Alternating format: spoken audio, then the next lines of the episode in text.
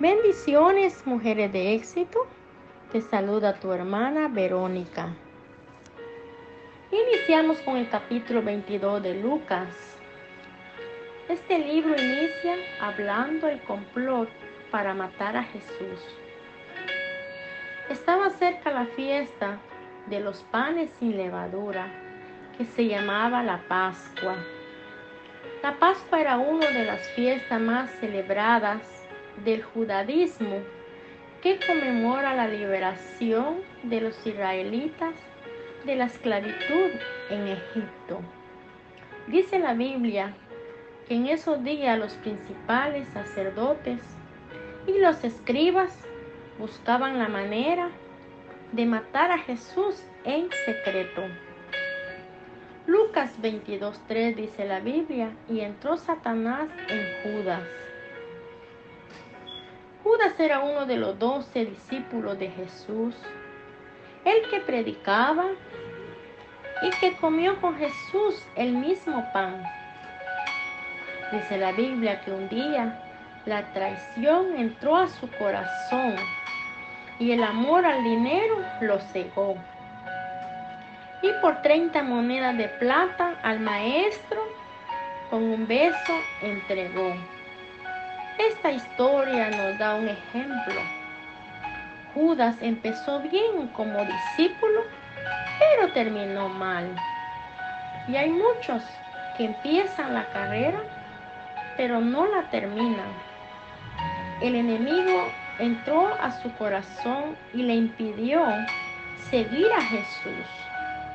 También la Biblia nos habla de la cena del Señor y Jesús envió a Pedro y a Juan diciendo, Id y preparad la Pascua para que la comamos.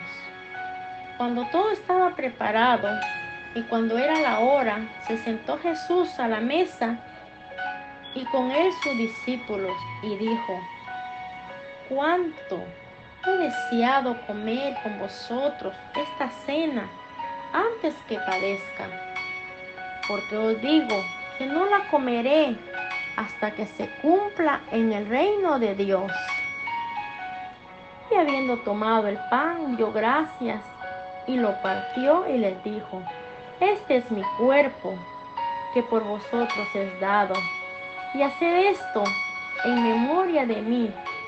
Y asimismo tomó la copa, dio gracias y dijo, tomad porque esta es mi sangre del nuevo pacto. Dichosos los discípulos que presenciaron este acto tan maravilloso. Esto representa la última vez que Jesús estuvo con sus discípulos.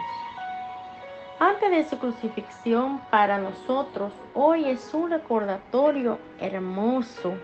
Meditar y recordar con gratitud el ministerio y su sufrimiento en la cruz y recordar su sangre derramada, demostrando su amor y perdón. También vemos cómo Jesús se prepara espiritualmente a través de la oración. Jesús ora en Getsemaní. Él se preparó como ser humano y nos da a conocer su angustia antes de ser llevado a la cruz.